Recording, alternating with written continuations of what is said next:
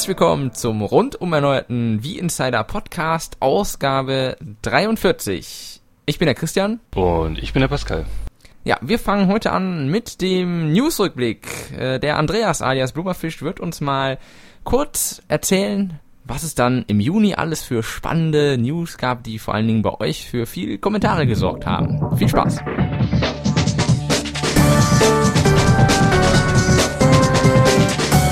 Hallo liebe Zuhörer und willkommen zum ersten Newsrückblick im neuen We Insider Podcast. Newsrückblick heißt, dass an dieser Stelle in Zukunft immer die wichtigsten, kuriosesten oder am meisten diskutierten Themen des vergangenen Monats gesammelt, nochmal lauwarm aufgewärmt und ohrgerecht wiedergegeben werden.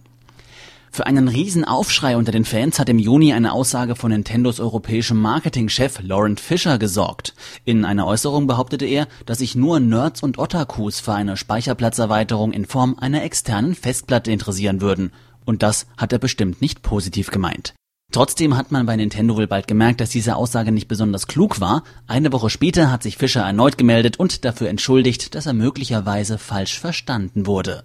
Natürlich hat er großen Respekt vor den treuen Fans, schließlich seien sie es, die nach wie vor für die große Nachfrage an Wii-Produkten sorgen. Nochmal ein paar Tage später hatte Fischer dann erneut Redebedarf und verkündet, dass Nintendo bereits an einer Lösung des Speicherproblems arbeitet, da der interne Konsolenspeicher knapp bemessen und durch heruntergeladene Spiele ziemlich schnell voll ist. Fischer schloss allerdings eine externe Festplatte von Nintendo aus. Das würde bedeuten, dass man entweder den USB-Port der Konsole für herkömmliche Festplatten freigibt oder Download-Titel künftig auch von SD-Karten abspielen kann. Oder aber Nintendo denkt sich was völlig Neues, Innovatives aus. Und wieder Lauren Fisher. Der konnte diesen Monat gar nicht genug loswerden und hat deshalb die Gründe für den verspäteten Release von Super Smash Bros. Brawl genannt. Angeblich seien ausschließlich die aufwendigen Lokalisierungsarbeiten schuld an dem späten Erscheinen gewesen, da in Europa ja fast jedes Land eine eigene Fassung erhält. Trotzdem wurde diese Aussage eher kritisch aufgefasst. Der Anteil an deutscher Sprache in Smash Bros. hält sich doch ganz arg in Grenzen. Nintendo hat das Wii Firmware Update 3.3 veröffentlicht. Zu den unglaublichen Funktionen der Erweiterung zählt unter anderem die Möglichkeit, die heruntergeladenen Kanäle, Wetter und Nachrichten wieder löschen zu können.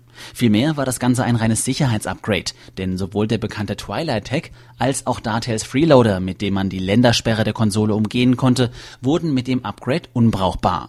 Kurz darauf hat sich Dartel bei den Käufern entschuldigt und den Freeloader aus dem Sortiment genommen. Nach der Pleite im letzten Jahr hat sich Nintendo beim jährlichen Guide for Greener Electronics von Greenpeace gesteigert. Statt 0 Punkten gab's diesmal 0,8. Erneut bemängelte die Umweltorganisation die Verwendung giftiger Materialien und die schlechte Recycelbarkeit der Konsolenverpackung. Aber es gab natürlich auch Positives. Tom Prata von Nintendo of America kündigte an, dass sich zurzeit über 100 WiiWare-Titel in der Entwicklung befinden. Zumindest in den USA will man jeden Montag mindestens ein Spiel veröffentlichen. Wie das Ganze in Europa ausschauen wird, ist im Augenblick noch nicht bekannt. Die bisherigen Titel erschienen ja eher unregelmäßig.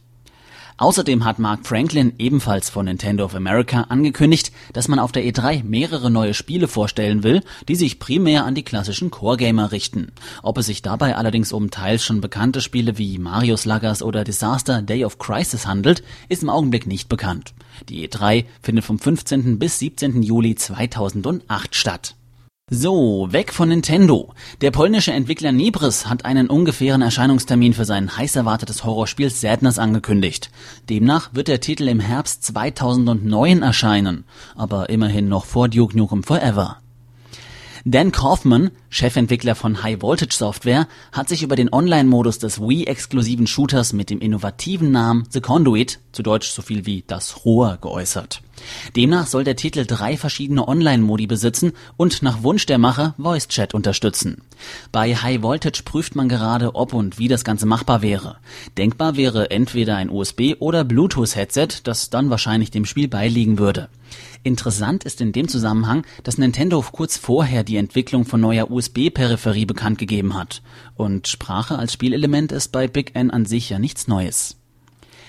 Electronic Arts hat sein neues Label Allplay enthüllt. Diese Marke, unter der die vier Sportserien FIFA, NBA, NHL und Tiger Woods auf Wii erscheinen werden, kennzeichnen Spiele, die besonders einsteigerfreundlich und leicht bedienbar sein sollen.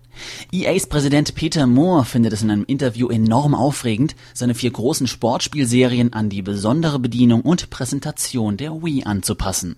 Na, schön, dass sich wenigstens einer freut. Verhaltene Freude gab's bei der lange erwarteten Ankündigung eines neuen Castlevania-Spiels. Der nächste Teil der Vampirjäger-Reihe, Judgment, soll nämlich ein reinrassiges Prügelspiel werden. Mit dabei natürlich bekannte Charaktere wie Dracula oder der Belmont Familienstammbaum hoch und runter, dazu auch typische Waffen wie Peitsche, Weihwasser oder Bumerang. Erste Screenshots sehen aber zumindest grafisch schon ziemlich ordentlich aus. Und nochmal kurz EA. Der Riesenpublisher hat mit einer Falschmeldung vielen Spielern schon Freudentränen in die Augen getrieben. Auf einer Release-Liste tauchte nämlich die Kreaturensimulation Spore auch für Wii auf. Kurz darauf wurde diese Meldung allerdings dementiert, man habe eigentlich SimCity Creator gemeint. Kann ja mal passieren. Und zum Schluss noch ein paar Zahlen. Laut Meldung von Nintendo wurde die Wii-Konsole weltweit bisher 26 Millionen Mal verkauft, davon allein eine Million Mal in Deutschland. Die meistverkaufte Software war laut Media Control im Juni Mario Kart Wii, gefolgt von Wii Fit und Mario Party 8. Mit dem Erscheinen von Super Smash Bros. Brawl dürfte sich das allerdings schlagartig geändert haben.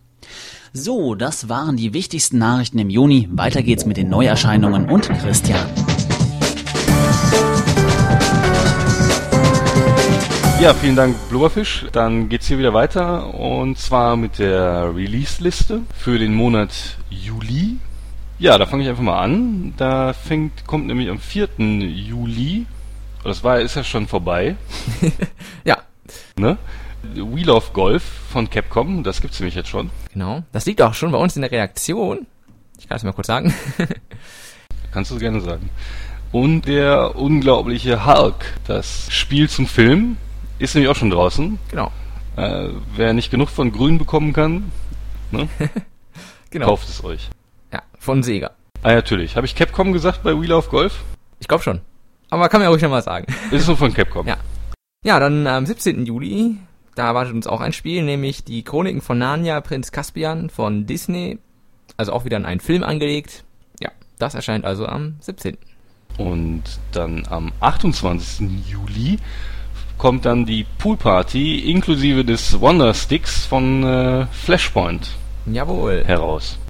Ja, und dann sind wir schon beim 31. Juli und da bringt uns THQ Tischfußball 2008 und Joe Wood bringt Sam Max Season 1, was sicherlich die meisten von euch erfreuen wird. Ja, sehr schön. Und das war's auch schon. Also recht, recht knappe Liste, aber ich glaube, das ist normal in den Sommermonaten. Ja, das ist das bekannte Sommerloch, Ja, das ist wo jetzt gerade drin liegen. Genau. Wobei man natürlich sagen muss, bei den Releases ist es ja so, das kann ja sich von heute auf morgen immer alles noch ändern, aber das ist jetzt der aktuelle Stand. Und äh, kann man natürlich nochmal nachlesen bei uns auf der Website unter Spiele, da findet ihr den Reiter Release-Liste und da haben wir auch immer die aktuellen Spiele nochmal drin aufgelistet.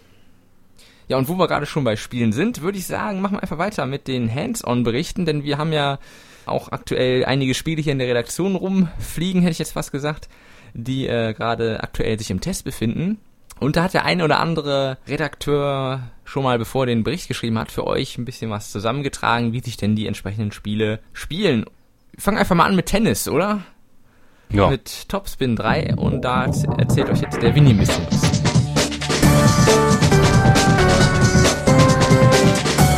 Juni hat ähm, 2K Sports mit Topspin 3 das erste, man möchte sagen, ernstzunehmende Tennisspiel auf die Wii gebracht. Momentan befindet sich das Spiel bei uns im Test. Die ganze Redaktion ist quasi im Tennisfieber. Man sieht uns eigentlich nur noch in weißen Lacoste-Hemden und erotischen, kurzen, weißen Sporthosen. Es fließt viel Schweiß bei dem Spiel, denn Topspin ist durchaus anstrengend. Wer jetzt nicht aufs Review warten kann, nicht warten will und wissen möchte, was der Titel äh, taugt, der ist herzlich eingeladen, sich den Hands-on-Bericht hier im Podcast mal anzuhören. Es ist, glaube ich, jedem so gegangen, der mit Wii Sports ähm, seine ersten Gehversuche auf der, auf der Wii gemacht hat, dass so ein bisschen die Spieltiefe, vor allem auch beim Tennis, gefehlt hat, weil man kann nicht selber laufen, man kann nur relativ schwer bestimmen, wo der Ball am Ende hingeht. Das ist alles so eine Timing-Geschichte. Und ich für meine Person habe mir wirklich gewünscht, dass bald ein Tennisspiel rauskommt, was eben genau diese Defizite ausgleicht. Es hat dann ein bisschen länger gedauert. Es ist jetzt anderthalb Jahre her, dass die Konsole rausgekommen ist. Jetzt ist allerdings, wie gesagt, 2K Sports mit Topspin auf den Markt gekommen. Multiplattform-Titel natürlich auch für PS3, für 360 und eben für Wii im Handel. Was kann man sagen? Wii hat natürlich eine eigene Steuerung.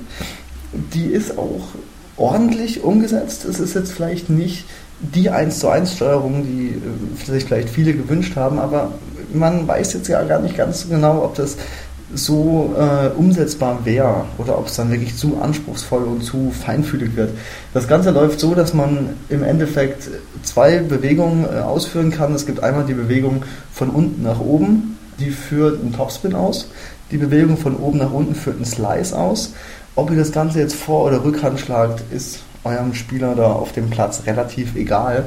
Ihr könnt einfach draufhauen, es wird ein Trigger ausgeführt, der eben dann den entsprechenden Schlag vollführt. Komisch ist am Anfang, dass ihr zeitverzögert schlagt, das heißt ihr schlagt und äh, euer Spieler führt den Schlag dann aus, wenn der Ball in erreichbarer Nähe ist. Ist so ein bisschen gewöhnungsbedürftig, ist aber insofern ganz gut gelöst, weil man trotz alledem, je näher man mit seiner Bewegung an der Bewegung ist, die der Spieler theoretisch machen müsste, desto stärker wird der Schlag ausgeführt. Ist eine ganz nette Art, das Ganze umzusetzen und funktioniert sehr gut. Äh, auch allgemein die ganze Bewegungssteuerung ist absolut problemlos, kann man, kann man nicht anders sagen. So viel zur Steuerung. Präsentation, natürlich ist es die Wii-Version und es ist nicht die 360 und es ist nicht die PS3. Das heißt im Endeffekt, wir haben natürlich eine schwächere Grafik, das erinnert so ein bisschen an Topspin 2. Animationen sind flüssig, Zwischensequenzen sind ordentlich, die ganzen Arenen sind, soweit wir es jetzt gesehen haben, egal ob es der kleine Hinterhof Tennis Court ist oder wirklich der Center Court. Es ist alles ordentlich gemacht die Zuschauer sind jetzt relativ regungslos und passiert auch sonst nicht wirklich viel auf dem Platz. Aber es ist natürlich auch ein Tennisspiel, was soll da schon großartig passieren? Das Ganze funktioniert relativ simulationslastig. Es ist jetzt nicht Sega Superstars äh, Tennis, es ist auch nicht äh, Wii Sports. Das geht alles gemäßigt dazu. Wobei gemäßigt, gerade in Sachen Spielgeschwindigkeit, da hat man es, muss man ehrlich sagen, ein bisschen übertrieben. Da ist es nämlich ähm, einfach so, dass das die ganzen Bewegungen, die ganzen Ballwechsel leider viel zu langsam ablaufen. Da, man kann es nicht sagen, dass man, dass man einschläft dabei, aber so ein bisschen mehr Geschwindigkeit hätte dem Titel sicher, sicher nicht schlecht getan.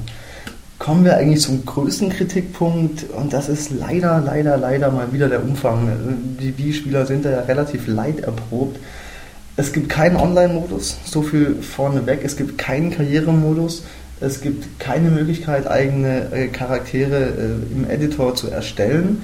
Das heißt, ihr habt äh, 17 lizenzierte Männer und Frauen, die allesamt aus der realen Profi-Tennis-Welt äh, stammen.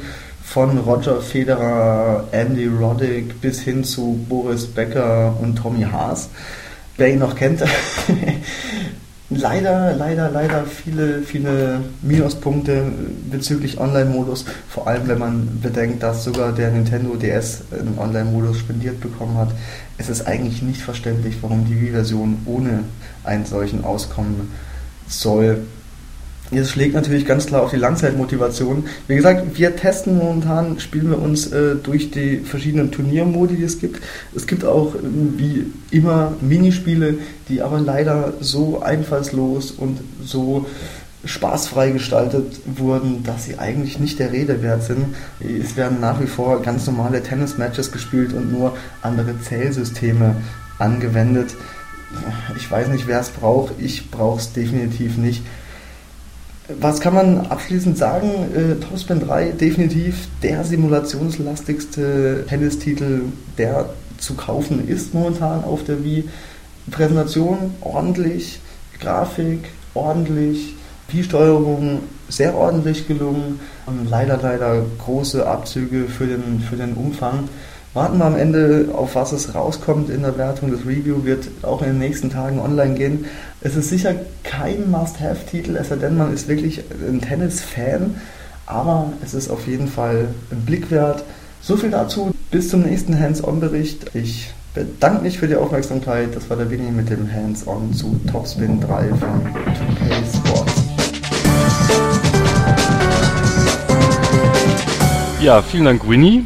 Und dann kommen wir jetzt zum weiteren Spiel, was die Redakteure momentan fleißig spielen. Und zwar ist es diesmal der Pokémon, der da lustig dran rumpandert, äh, wie ich so sage. es handelt sich nämlich um das Spiel Kung Fu Panda. Und äh, ja, da hören wir jetzt einfach mal rein.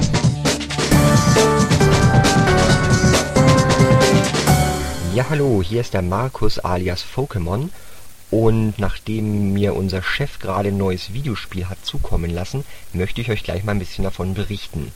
Seit dem 3. Juli läuft der Streifen bei uns im Kino und passend dazu bringt Activision auch das entsprechende Videospiel. Kung Fu Panda ist natürlich gemeint und die ersten Unterrichtsstunden in Martial Arts habe ich bereits hinter mir. Also Vorsicht! Natürlich übernimmt man die Kontrolle des pummeligen Panda-Bären Po, der gerne ein großer Kung-Fu-Kämpfer wäre, aber eigentlich viel zu faul zum Trainieren ist. Dabei hilft es ihm wenig, dass der Schneeleopard Tai Lung seine Heimat, das Tal des Friedens, bedroht. Denn wie es der Zufall so will, wird natürlich gerade Po als Retter auserkoren und muss sich der Gefahr stellen. In der Videospielumsetzung heißt das, dass wir als Spieler direkt in das Geschehen geworfen werden und nach und nach die Steuerung beigebracht bekommen die Techniken von Po reichen dabei vom Springen über einfache Schläge bis hin zu größeren Kombinationen. Immer wieder werden dabei die Funktionen der Wiimote verwendet, wobei es sich in der Regel um eher einfache Bewegungen in alle vier Himmelsrichtungen handelt. Die komplizierteren Techniken sind leider nicht immer problemlos auszuführen und lassen euch immer wieder tatenlos vor den Gegnern stehen, wobei auf dem Screen dabei entweder gar nichts passiert oder zumindest nicht das, was ihr eigentlich machen wolltet. Blöde Sache also verfahrt ihr in der Regel nach dem Hau-drauf-Prinzip mit einfachen, leichten Schlägen. Immerhin werdet ihr ab und zu gezwungen, größere Gegner mit starken Attacken zu vermöbeln, weil die gegen schwache Angriffe immun sind. Kung Fu Panda ist somit kein simpler Button-Smasher, auch wenn viel geprügelt wird. Sondermissionen in den Stages und sammelbare Münzen verbessern nach und nach eure Fähigkeiten, wobei ihr die Upgrades aus einer recht umfangreichen Palette selbst aussuchen dürft. Von daher sind die Ansätze schon mal in Ordnung Technisch ist dem Game anzusehen, dass es sich um eine Multiplattform-Entwicklung handelt. Immer wieder gibt es Clipping-Fehler und Pop-ups und man merkt ganz einfach, dass der Feinschliff an allen Ecken und Enden fehlt. Hier hätte viel mehr Entwicklungszeit investiert werden müssen. Die jüngere Zielgruppe stört sich aber vermutlich nicht daran, weil das Game insgesamt recht bunt und ansehnlich geworden ist. Der deutsche Erzähler hinkt zwar dem scrollenden Text meist ein bisschen hinterher und alle Originalstimmen aus dem Film haben es auch nicht ins Spiel geschafft, aber der Sound geht insgesamt in Ordnung der erste Eindruck ist eigentlich, ja, dass es sich bei Kung Fu Panda um eine typische Videospielumsetzung handelt, mit einigen Stärken, einigen Schwächen. Wer sich an dem Film begeistern konnte, wer Spaß dran hatte und die Abenteuer von Po nachspielen möchte, der sollte sich das Game anschauen. Genauere Infos und auch wie lange das Ganze insgesamt motiviert, was es noch an Extras in dem Spiel freizuschalten gibt, erfahrt ihr dann im ausführlichen Bericht dazu.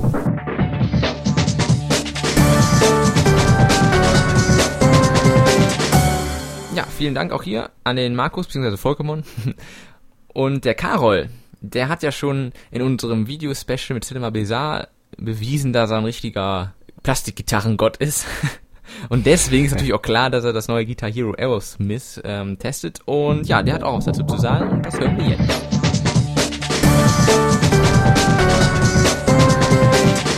So, nun zum Hands-on zu Guitar Hero Aerosmith.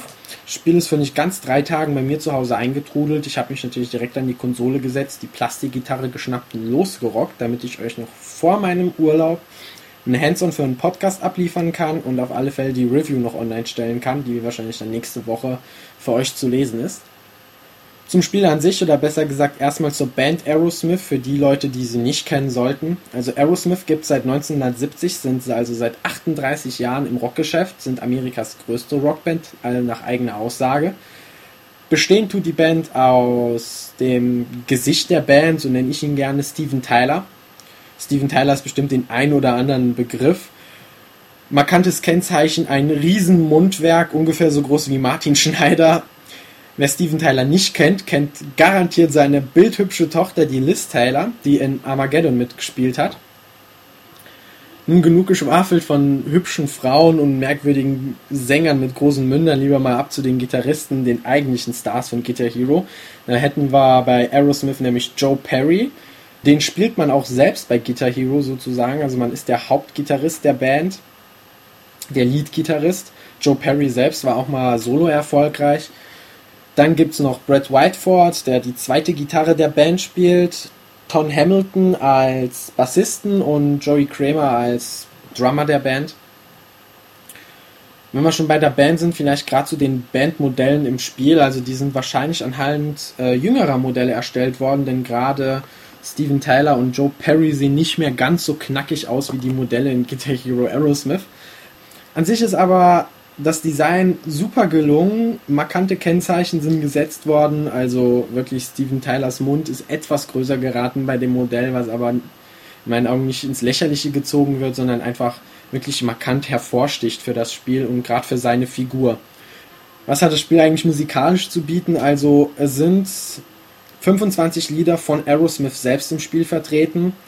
Dann vier weitere Lieder von Joe Perry plus das Gitarrenbattle im Spiel. Es gibt leider nur ein Gitarrenbattle im kompletten Guitar Hero Aerosmith. Bei Guitar Hero 3 waren es drei Battles.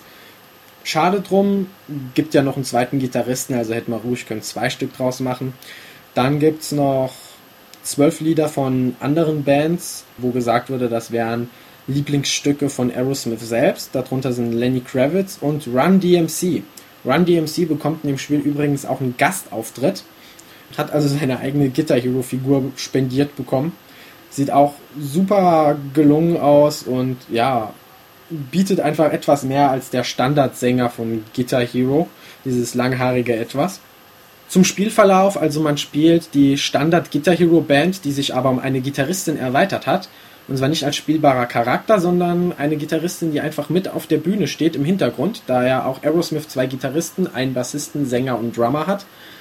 Also wie gesagt, man spielt diese Guitar Hero Band und ist sozusagen die Vorband von Aerosmith. Man spielt immer zwei Lieder pro Karriereabschnitt. Und nach diesen zwei Liedern verlangt das Publikum nach Aerosmith dann kommt die Band auf die Bühne und rockt richtig das Haus. Bei Aerosmith ist zu sagen, dass bei denen die Animationen, die die Band machen, vorgegeben sind von den Programmierern. Also man hat keinen Einfluss drauf durch Star Power, wie zum Beispiel bei der Guitar Hero Band, dass wenn ich die Star Power aktiviere, dass dann der Gitarrist irgendwelche coolen Moves macht. Das ist bei Aerosmith alles vorprogrammiert. Die haben sozusagen einen festen Ablauf auf der Bühne, der aber zu jedem Lied extra erstellt wurde und in meinen Augen auch besser irgendwie passt als irgendwelche Rumschunkeleien vom Sänger und vom Gitarristen, wie halt bei Guitar Hero 3 zum Beispiel. Grafisch gesehen ist Guitar Hero Aerosmith auf alle Fälle einen Tacken besser als Guitar Hero 3. Man merkt es anhand der Lichteffekte, die im Spiel eingesetzt werden, sind einfach etwas mehr oder besser gesagt besser vorhanden, besser sichtbar, offensichtlicher Einziges Manko an der Sache ist, dass die Animationen von der Guitar Hero Band dadurch etwas in Mitleidenschaft gezogen werden. Die erscheinen mir persönlich etwas langsamer als bei Guitar Hero 3, als wären sie in Zeitlupe abgespielt worden. Also so nicht ganz so flüssig, aber dennoch nicht ruckelig oder so, nehmen halt langsamer. Zieht das Ganze in meinen Augen etwas ins Negative, weil es mir persönlich aufgefallen ist, obwohl man ja eigentlich als Spieler an sich auf diese bunten Punkte fixiert sein müsste, aber das drumherum fällt einem eigentlich auch auf. An Zusatzinhalten bietet Guitar Hero eigentlich genau das gleiche wie in den Vorgängern Guitar Hero 3. Einen Koop-Modus, wo man mit einem Freund zusammen halt die Band sozusagen aufziehen kann. Plus weitere Gitarristen, die eben zu kaufen sind. Darunter sind Joe Perry, Tom Hamilton, Brad Whiteford, auch ganz lustig, Run DMC als Gitarrist. Dann noch Lou, der Teufel aus Guitar Hero 3, Elroy Butwis, der Elvis verschnitt aus Guitar Hero 3 und Metalhead, der Kampfroboter als Guitar Hero 3. Die sind auch noch dabei, die man sich kaufen kann für jeweils 10.000 oder 15.000 Dollar, glaube ich, die man erspielen muss, was eine Heidenarbeit ist bei dem Spiel. Schade genau bei dieser Sache in dem Shop ist, dass aus Guitar Hero 3 gekaufte Charaktere nicht einfach übernommen werden, genauso wie Gitarren und Designs. Finde ich persönlich schade, weil ich bei Guitar Hero 3 eine Menge erspielt habe in letzter Zeit und das doch gerne hier auch benutzt hätte. Aber ja, da hat Activision wahrscheinlich nicht ganz so weit gedacht, da irgendwie eine Portierung vom Speicherstand zu übernehmen. Ist jetzt nicht so schade im Spiel, aber mir persönlich als Fan fehlt es etwas. Vielleicht jetzt als Fazit zu sagen, auf alle Fälle für Aerosmith-Fans eine Kaufempfehlung. 25 Aerosmith-Lieder, die man selbst nachrocken kann. Sehr cool. Für alle Guitar Hero-Fans zu sagen, es ist auf alle Fälle mal eine neue Liedersammlung, die man benutzen kann. Es sind auch ein paar gute Lieder dabei, die ich persönlich nicht kannte, aber die sich sehr gut spielen lassen, auf alle Fälle einen hohen Wiederspielwert haben. Aber so an sich, das Spiel ist jetzt, glaube ich, nichts für den extremen Guitar Hero Zocker von Guitar Hero 3, der ist einfach gewohnt ist, Rock vom Feinsten geboten zu bekommen, da die Aerosmith-Lieder ja doch wirklich speziell ausgesucht worden von der Band. Ich möchte jetzt nicht sagen, schlechte Lieder. Ich mag Aerosmith selbst auch, aber mir waren einfach die meisten Lieder unbekannt von der Band. Bin deswegen nicht ganz so die Rock-Klassiker der Band, die man erwartet hätte. Unbekannte Titel in meinen Augen, für die Fans bestimmt jeder Titel nicht nur irgendein Name, sondern eine Geschichte hinten dran. Aber ja, ich schweife jetzt etwas vom Thema ab. Also auf alle Fälle, Aerosmith-Fans, kauft euch das Spiel, Guitar Hero-Fans, kauft euch oder leicht, äh, leiht euch aus, versucht es irgendwo anzuspielen. Wenn ihr Blut geleckt habt, kauft es euch auf alle Fälle. Es ist ein neuer Titel in meiner Guitar Hero Sammlung und es wird auf alle Fälle weitergezockt, genauso wie Guitar Hero 3, bis mindestens bei jedem Lied fünf goldene Sterne auftauchen. Das wäre es jetzt von meiner Seite. Ich setze mich jetzt lieber wieder an die Review, sonst wird die niemals fertig und wünsche euch auf alle Fälle noch viel Spaß mit dem Podcast. Tschüss, euer Karol.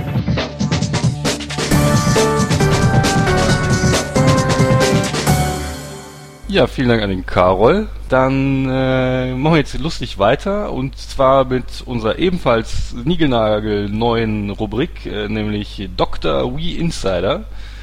Wir beantworten die wichtigsten Fragen des Lebens ähm, rund um Nintendo Wii. Da ist der Winnie quasi der Mann, ja. der die Fragen beantwortet. Und ja, ich würde sagen, ähm, viel Spaß beim Reinhören.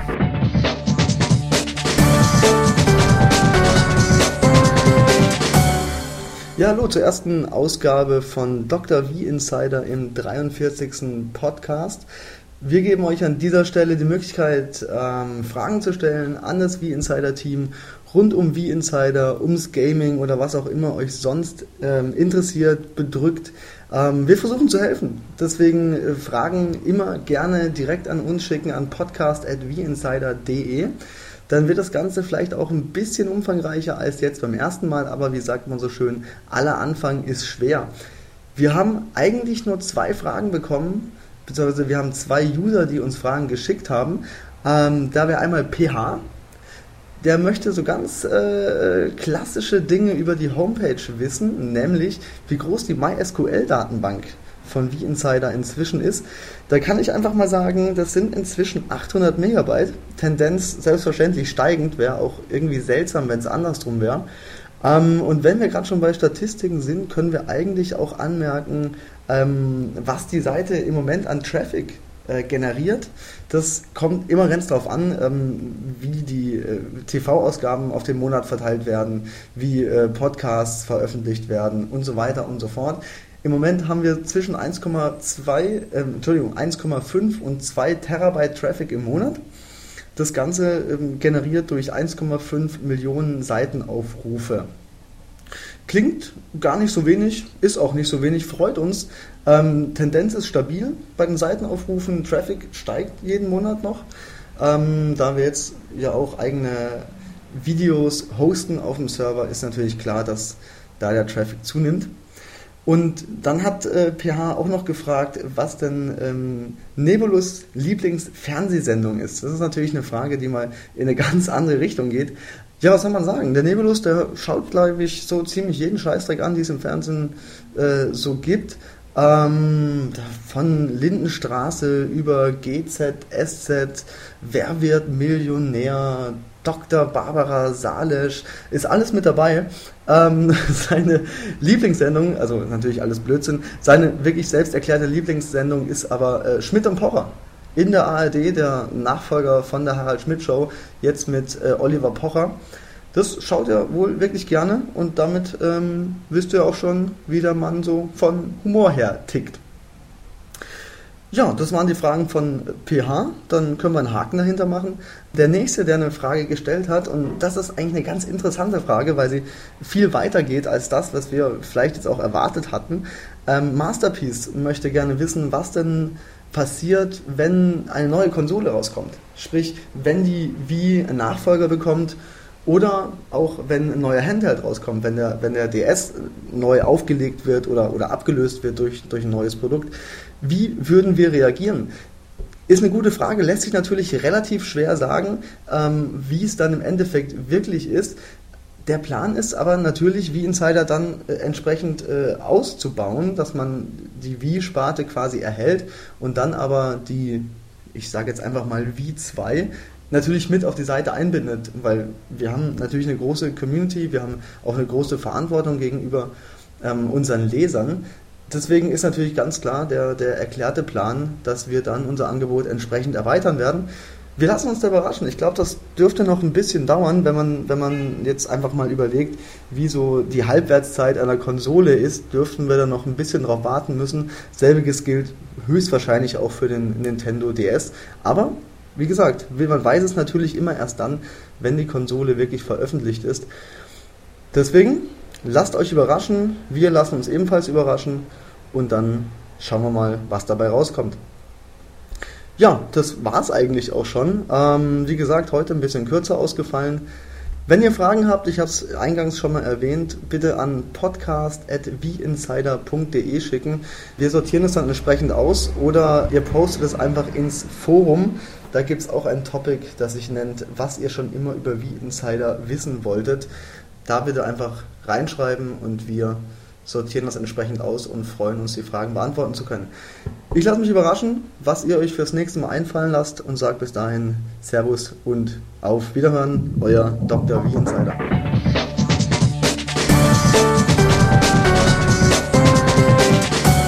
Ja, vielen Dank an unseren Chefarzt, den Winnie.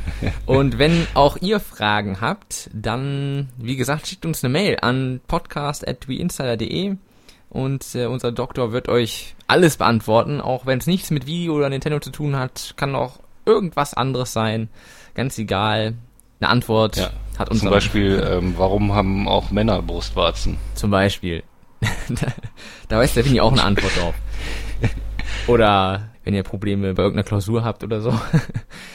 Der Winnie weiß immer Rat. Ja, genau. Oder die Lottozahlen von nächster Woche. Ja, genau. Also, alles kein Problem. Ja, dann würde ich mal sagen, kommen wir jetzt weiter, äh, machen wir jetzt weiter, wollte ich sagen, mit unserem Hauptthema, das ja natürlich weiterhin bestehen bleibt. Das lautet diesmal wie? Ja, das ist ganz im Rahmen der E3, die ja bald ansteht. Und das lautet E3, eine Messe im Wandel. Welche Rolle spielt Nintendo 2008? Ganz genau. Ja, und wir haben natürlich für euch erstmal ein bisschen was zusammengestellt, was denn überhaupt die E3 ist und was es damit auf sich hat. Und ich würde sagen, wir fangen einfach mal an. Ja. Die E3 hat ja auch einen längeren Namen, wie man sich denken kann, nämlich die Electronic Entertainment Expo, so heißt es. Und die wird seit 1995 jährlich jeden Mai in Los Angeles veranstaltet. Außer es gab zwei äh, Ausnahmen, nämlich 1997 und 98 hat das Ganze in Atlanta stattgefunden. Es gibt natürlich auch andere große Messen, ne? Mhm. die ähnlich sind. Die ähnlich groß sind. Also ist, äh, die Expo, also so wie sie damals war, war auf jeden Fall zu vergleichen mit der Tokyo Game Show oder der, also in äh, Tokio, Japan, Mhm. oder der Games Convention hier in Deutschland, in Leipzig. Genau, und ja, auf der E3 kann man sich ja denken, sind Spieleentwickler und Publisher, die da ihre Neuheiten und Highlights präsentieren. Und die Messe war bis 2006 auch noch für normales Laufpublikum geöffnet.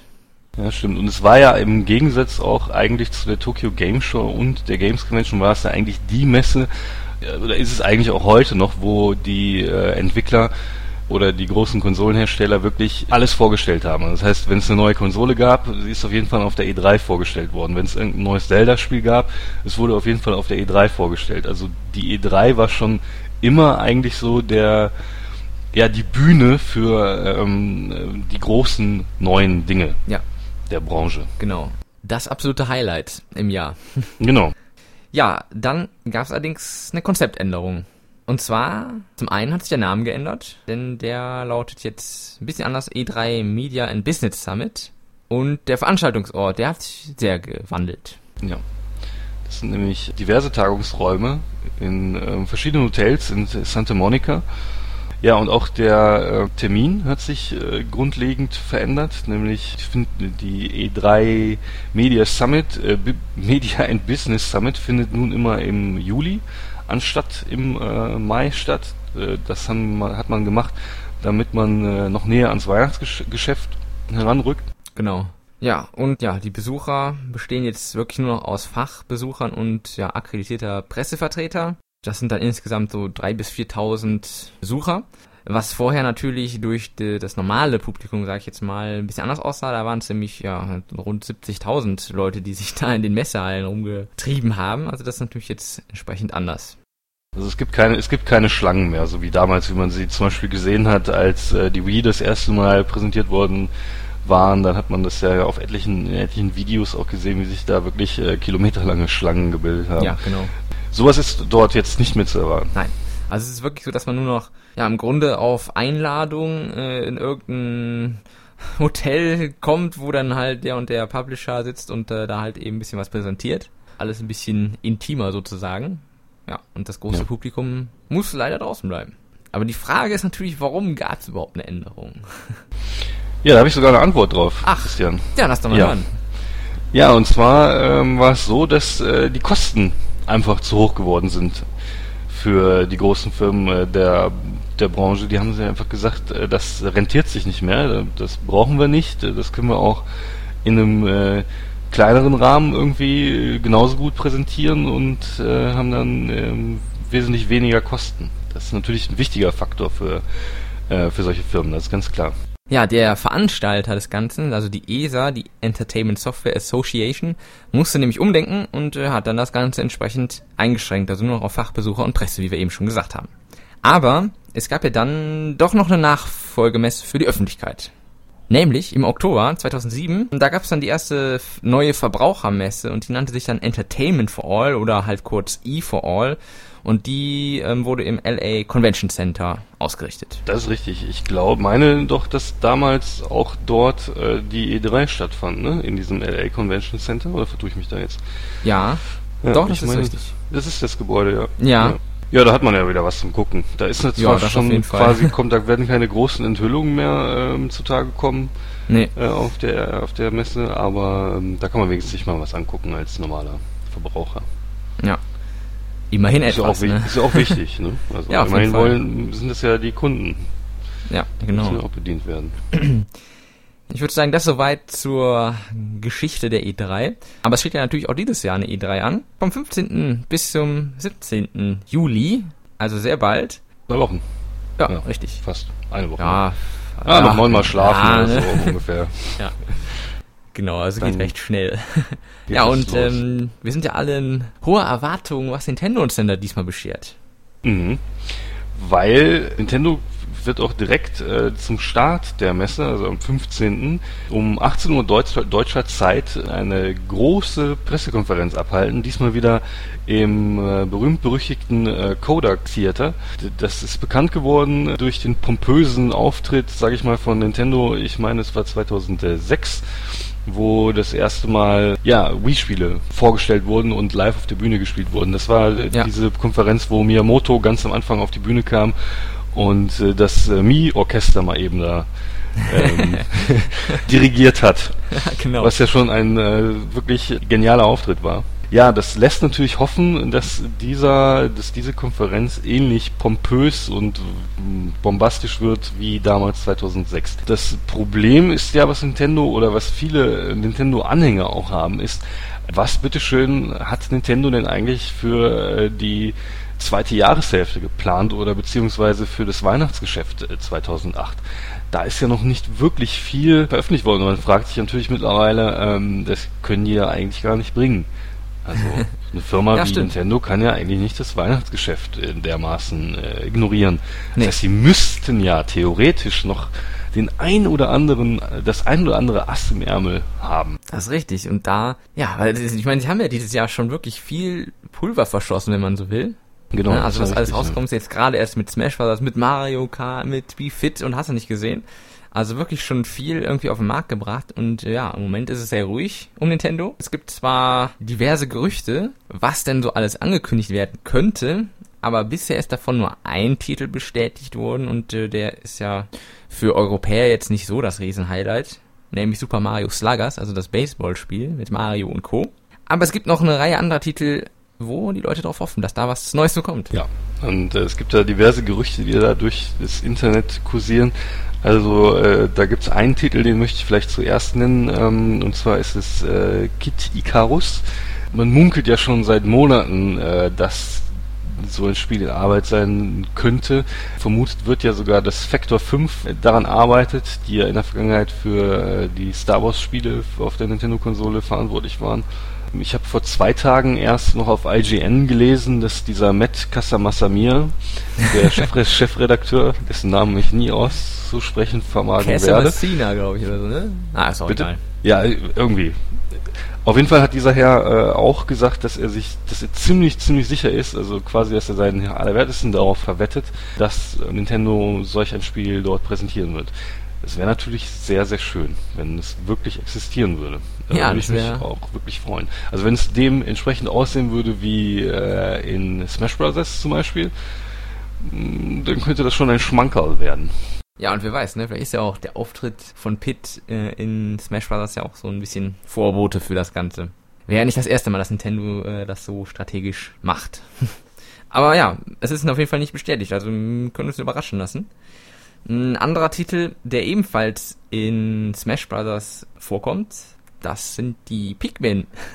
Und äh, ja, da soll angeblich auch der dritte Teil, die ersten zwei kamen ja auf dem Gamecube raus, der dritte Teil soll angeblich für Wii kommen und vielleicht auch auf der E3 vorgestellt werden. Ja, wäre natürlich auch recht hübsch, weil also darauf warte ich eigentlich persönlich auch schon die ganze Zeit, ne, weil sich das mehr als anbietet für diese Art von Steuerung. Ja. Auf jeden Aber Fall. Müssen wir schauen. Absolut ja, prädestiniert dafür. Entschuldigung? Ja, es ist absolut prädestiniert, wollte ich sagen. Ja, das stimmt. Also zu den absolut Knallern, was ja auch gemunkelt wird, was ja eigentlich auch mal langsam wieder Zeit wird, würde ja ein ähm, neuer ähm, Zelda-Trailer. also mehr kann man ja nicht, mehr kann man ja nicht erwarten. Also ja, ein Trailer wäre, also ich glaube, dann würde das Publikum und alle Leute, die den Livestream vielleicht dann im Internet verfolgen, werden richtig ausflippen. ähm, das kann ich, das könnte ich mir wirklich vorstellen. Ähm, man hat zwar noch nichts davon gehört, aber das war eigentlich schon immer so, dass der auf einmal da war und das heißt ja auch nichts. Also das heißt ja nicht, äh, dass das Spiel dann auch noch dieses Jahr oder nächstes Jahr rauskommen wird. Ja. Äh, das hat Nintendo ja mit Zelda immer gerne gemacht, dass man den Trailer gezeigt hat und irgendwie zwei, drei Jahre später kam dann erst das Spiel. Richtig, ja genau jetzt wie bei Twilight Princess war es ja genauso. Also äh, als ja. der Trailer kam, da wusste noch kein Mensch, dass es überhaupt die Wii geben wird. Ja, das stimmt. Das zieht sich natürlich dann ein bisschen hin. Aber wäre ja möglich. Warum nicht? Es gibt noch ein paar andere Titel, die ja vor einiger Zeit äh, gerüchtemäßig äh, im Internet aufkamen. Zum einen wäre das ein neuer Starwing bzw. Star Fox Teil, ein neuer Pilot Wings Teil und auch ein F-Zero Spiel. Aber man kann natürlich viel munkeln und in den Raum werfen. Da fallen mir direkt noch ein paar andere ein, aber ähm, ja, für, ich glaube letztendlich, also Nintendo bleibt da auch sehr hart. Also man kriegt irgendwie jetzt auch nicht großartig was mit, wo man sagen könnte, äh, vielleicht kommt ja das doch. also ich, wir müssen uns, glaube ich, wirklich überraschen lassen, was denn da letztendlich präsentiert wird. Ja, das stimmt. Ähm, ich gehe ich gehe allerdings davon aus, dass ähm, Nintendo auf der E3 noch mh, mm, drei weitere Spiele zeigen wird. Ja, eins äh, möchte ich auch noch einwerfen. Wirf mal. Äh, was ja eigentlich wirklich Zeit wird, Animal Crossing, oder? Ja, genau, das war auch auf meiner Liste. Also das, denke ich mal, wird diesmal definitiv präsentiert, weil das ist ja ein Spiel, was ja schon bekannt ist, dass es, dass es in der Entwicklung ist. Es ist schon letztes Jahr irgendwie auf einer Release-Liste aufgetaucht und soll ja angeblich auch noch dieses Jahr rauskommen, also in Japan zumindest. Hm. Und es wird Zeit, dass sie ja. da mal was zeigen. Und was hast du noch so auf deinem Zettel? Auf meinem Zettelchen habe ich noch, ja, also Wario Land werden sie auf jeden Fall zeigen. Ja, okay, gut. Da bin ich überzeugt von, dass sie das äh, präsentieren werden. Äh, zudem werden sie äh, Disaster Day of Crisis hoffentlich zeigen. Gehe ich auch stark von aus, weil, gut, ist jetzt auch wieder verschoben worden, aber das scheint könnte, ja irgendwie ja. fertig zu sein, ne? Man könnte zumindest Und, mal ein bisschen neues Material liefern irgendwie. Ja, also das ist eh so ein Spiel, wo ich mir denke, ähm, also so viel Geheimniskrämerei habe ich irgendwie noch nie gesehen, weil man weiß seit Jahren, dass das Spiel existiert, aber man hat und es soll nächsten Monat, übernächsten Monat oder spätestens in drei Monaten irgendwie rauskommen in Japan und man hat noch keinen einzigen Trailer dazu gesehen. Also ich finde es schon ähm, faszinierend. Ja.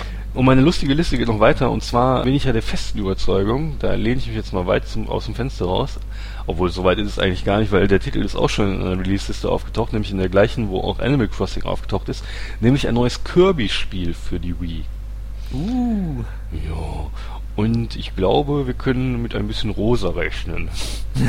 auf, auf der Konferenz. Ja. Hm, ja, stimmt, habe ich jetzt gar nicht so drüber nachgedacht, aber ja, warum nicht? Kann Also sein. so, so, so, so in dem Stil von äh, Wario Land, also so ein richtig schönes 2D Jump'n'Run mit Kirby, also Fände ich das nicht wär verkehrt.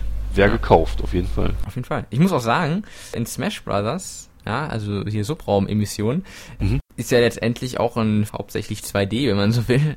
Und äh, das macht richtig, richtig Spaß. Also ich muss sagen, ich habe richtig Bock auf ein gutes 2D Jump'n'Run irgendwie. Ja. Also würde ich mich richtig Das habe ich da auch gemerkt, obwohl äh, man bei Smash Bros. auf jeden Fall merkt, dass es natürlich eher Nebensache ist, dieser ganze ähm, Abenteuermodus. Weil ich finde, die Jump'n'Run-Passagen, die da drin sind, die sind natürlich nicht ganz so ausgefeilt, weil die Charaktere nicht unbedingt Klar. alle darauf ausgelegt sind, wirklich äh, Jump'n'Run-Charaktere zu sein. Das sage ich jetzt einfach mal so. Aber man merkt schon, das macht Spaß. Ja, also, auf jeden Fall. Ich bin immer mehr begeistert von auch von Wario Land, als ich jetzt die Videos vor zwei Tagen im Internet die ersten gesehen habe. Also Mhm. finde ich absolut äh, bombastisch, muss ich sagen. Möchte ich haben. Haben, haben. Haben, haben, haben. Ja, ich auch, Ja. sehr gerne. Also ich habe richtig Lust auf 2D Jump'n'Runs. Genau, auch, auch, auch dieses Mega Man ähm, 9 von Capcom, was Mhm. ja vielleicht auch auf der E3 gezeigt wird, finde ich auch sehr interessant. Ne, also denke ich mal für vielleicht, äh, weiß ich nicht, ich weiß nicht, wie viel es kosten wird, ich denke mal so um die 700 Wii-Points, will ich auch haben. Also das stört mich auch die Grafik nicht. Ich habe erst noch gestern Abend eine Super Mario äh, Bros. 3 gespielt, ne? Und äh, mit einem Kumpel zusammen und das macht einfach total Spaß. Oh ja, auf jeden Fall. Das Also das sowieso stört die Grafik genial. überhaupt nicht. Aber apropos, noch eine Sache, wir sind schon wieder bei der Zeit drüber, ich weiß. Aber noch eine Sache, die ich noch loswerden wollte zu den Drittherstellern was die angeht äh, auf Ja. der E3 dieses Jahr. Äh, denke ich, da werden wir auch noch die ein oder andere Überraschung erleben. Ich erwarte nichts, nichts Bombastisches. Allerdings muss ich sagen, seitens Capcom erwarte ich, weil die haben ja noch zwei Geheimprojekte auf ihrer äh, Liste drin drauf. Wobei jetzt noch nicht klar ist, ob das eine dieses Mega Man ist und das halt schon war, aber daran glaube ich nicht wirklich. Ich hoffe ja auf irgendwas in Richtung Resident Evil. Mhm. Ne? Ja. Also schön wäre irgendwas in Resident Evil 4, vielleicht Resident Evil 4,5, ne? weil 5 kriegen wir ja nicht. aber sowas. Solange es kein Resident Evil Party ist, ist mir das eigentlich egal. Resident Evil Monster Party, ja. ja. Und, ähm, tja, also ich sag mal ganz ehrlich, wenn Ubisoft Red Steel 2 nicht vorstellt, äh, dann hat dieses Unternehmen ähm, bei mir ausgeliebt. Ja, es sind auch, es ist auch so, dass einige Dritthersteller auch, ich glaube, ein bisschen gefordert sind jetzt auch mal wieder was Ja. Neues, Schönes, Tolles zu zeigen. Das Und, äh, denke ich allerdings. Also nach der ja in letzter Zeit doch recht seltsamen oder zurückhaltenden Ankündigung für die Wii von Drittherstellern äh, muss jetzt mal wieder was kommen. Also Mhm. ich bin der Über- Überzeugung, dass zum Beispiel Red Steel 2 auf jeden Fall in der Mache ist. Ja, da bin ich auch von überzeugt. Ja, das war's. Okay, ich würde sagen, wir sind soweit durch. Wir haben noch eine Mail bekommen von Max, die will ich noch kurz vorlesen. Und zwar, er hat geschrieben, Hallo liebes Insider-Team, ich, ich erwarte mir von der E3 viele spannende, unerwartete, neue und nachfolgende Spiele. Hoffentlich lässt Nintendo endlich die Katze aus dem Sack und zeigt neue Spiele und die Speichererweiterung. 35.000 Millionen Ausrufezeichen und häufig neue Kanäle sowie WiiWare und vielleicht noch der erste Titel. Also er will, trägt das komplette Paket hier, er will alles, alles sehen, alles haben. Stimmt, das haben wir, das haben wir gar nicht berücksichtigt. Das ist ein guter Einwand von, von Max. Ähm, die Festplatte. Na, mal Ja. schauen, ob sie kommt. Ja, äh, wir haben Oder- auch noch in, in unserem Ja.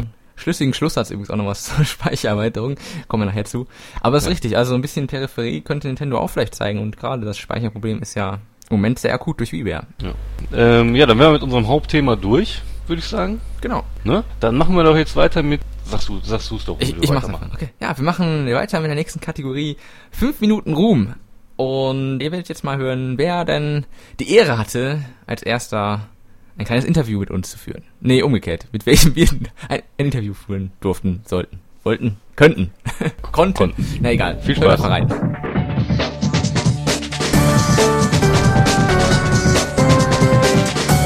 In der ersten Ausgabe von 5 Minuten Ruhm begrüßen wir den Daniel, beziehungsweise den meisten wohl besser bekannt als Black Mage. Hallo. Ja, hallo Christian. Ja, die meisten User werden dich ja kennen, beziehungsweise sollten sie zumindest, denn du bist ja einer der Forenmoderatoren und somit natürlich auch sehr aktiv bei uns im Forum. Seit wann genau bist du denn eigentlich bei V-Insider und seit wann gehörst du dem Moderatorenteam an?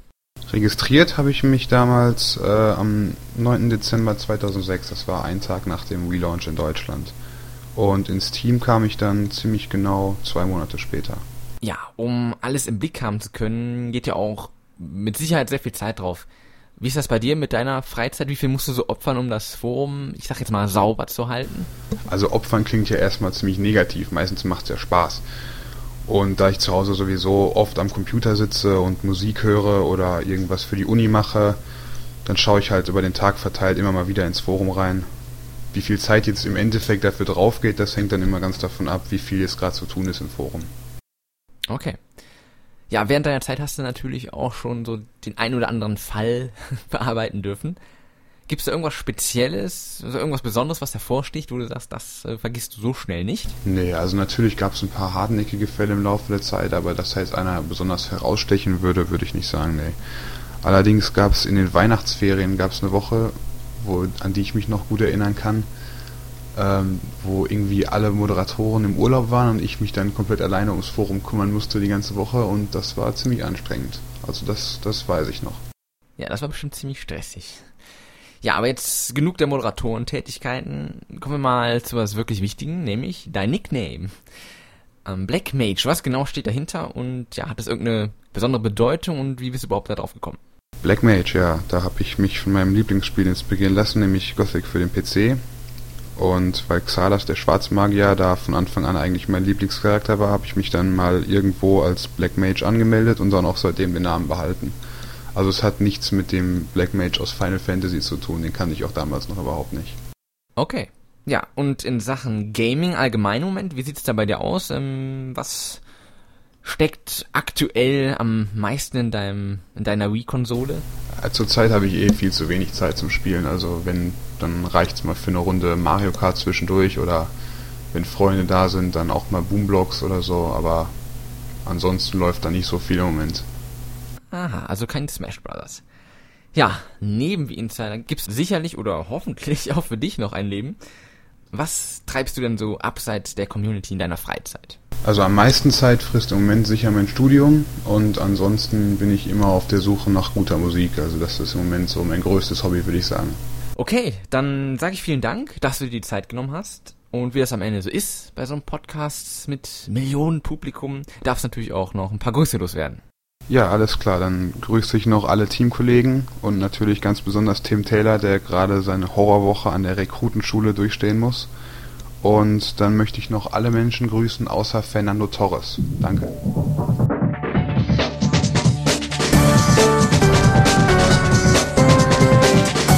Ja, das ist ja ein Ding. Ja, Da haben wir ja endlich mal einen Moderator hier auch mal zu Wort kommen lassen. Die haben ja nicht viel Mitspracherecht im Forum. das musste ja auch mal sein, ne? Einfach auch mal ein bisschen das äh, Selbstbewusstsein nach oben zu pushen. genau. Fand ich doch recht nett.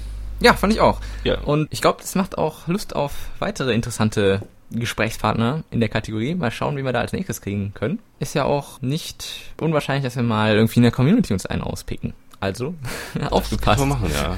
Einfach mal so und dann stehen wir euch vor der Tür Genau. mit dem Mikrofon. ja. Also Vorsicht. Ja, wir sind äh, fast am Ende mit dem Podcast und ähm, wir hoffen, es hat euch auch, gefallen. Also das große Thema habt ihr ja gemerkt, ist ein bisschen kleiner geworden, aber dafür haben wir noch ganz viel drumherum. Und jetzt haben wir noch eine Kategorie, nämlich der schlüssige Schlusssatz. Und den werde ich jetzt mal hier verlesen. Mach, mach das mal. Er ist relativ kurz, aber ich finde aussagekräftig und sollte sich Nintendo mal merken. Und zwar, er lautet wie folgt. Große Datenmengen benötigen ausreichend großen Speicherplatz. Da ist was dran, oder? Ja, das ist, äh, bringt's auf den Punkt, würde ich sagen. Ja, ich Ja, das, bin mal das gespannt. ist doch schön. Dann würde ich sagen, lassen wir es einfach so ausklingen Genau. jetzt. Ne? Und da sollte jeder, jeder nochmal drüber nachdenken, vor allen Dingen die Herren in Japan. Ja, und äh, wir freuen uns auf jeden Fall auf eure Comments und Anregungen und Kritik und was auch immer, denn wir wollen natürlich den Podcast weiter verbessern und ja, hoffen auf eure auf euer Feedback. Ja, super. Dann äh, würde ich sagen, macht's gut, liebe Leute.